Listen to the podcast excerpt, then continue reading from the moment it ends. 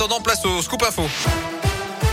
Et l'actu de la Loire et de la Haute-Loire avec vous, Gaëtan Barallon. Gaëtan, bonjour. Bonjour Yannick, bonjour à tous. On débute avec vos conditions de circulation. Quelques ralentissements à cause de travaux, notamment sur l'A47 dans le secteur de Rive de J en direction de saint puis sur la RN88 dans le secteur du Chambon-Faugerolles en direction de Firminy. Je vous rappelle également cette nuit cet accident mortel au Pertuis en Haute-Loire. L'automobiliste de 19 ans a perdu la vie dans une collision avec un poids lourd.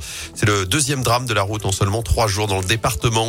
À la une ce lundi, Rive de J a récolté une tonne de fournitures pour l'Ukraine. Il a fallu une petite heure ce matin aux élus et au service de la ville pour vider tout un bureau du CCAS, le Centre communal d'action sociale. En l'espace de trois jours la semaine dernière, des ripagériens mais aussi des habitants de la vallée du Gier, même du Forêt, s'étaient mobilisés avec ces dons au profit des réfugiés ukrainiens.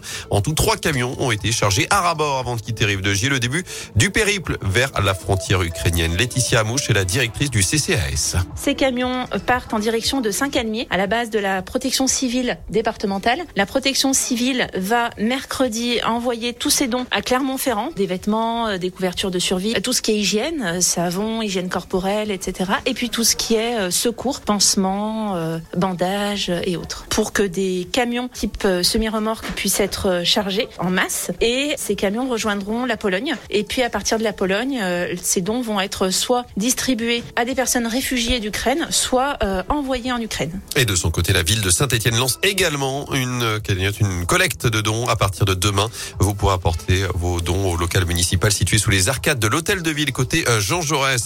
Sur le terrain, on en est au 12e jour de guerre en Ukraine. Ce matin, Kiev a refusé les couloirs humanitaires mis en place par Moscou pour évacuer les civils. Des couloirs mis en place principalement vers la Russie ou la Biélorussie, notamment depuis Kiev, Kharkiv et Mariupol, cible de violents bombardements ces dernières heures.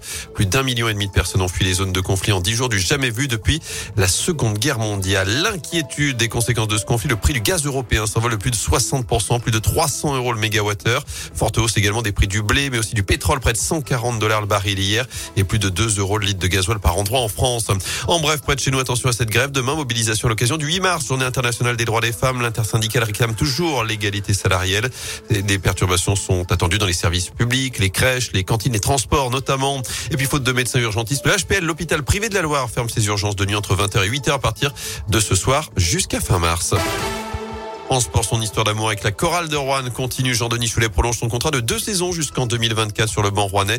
Le coach du titre en 2007 est revenu dans la Loire depuis début 2020. Objectif du maintien, mais des ambitions pour l'avenir, notamment une qualif en playoff et en Coupe d'Europe. Le chiffre à retenir, 35 706 spectateurs. Record d'affluence cette saison dans le chaudron pour la victoire de la SS 1-0 hier après-midi face à Metz des Stéphanois qui sortent à nouveau de la zone de relégation avant d'aller à Lille vendredi soir.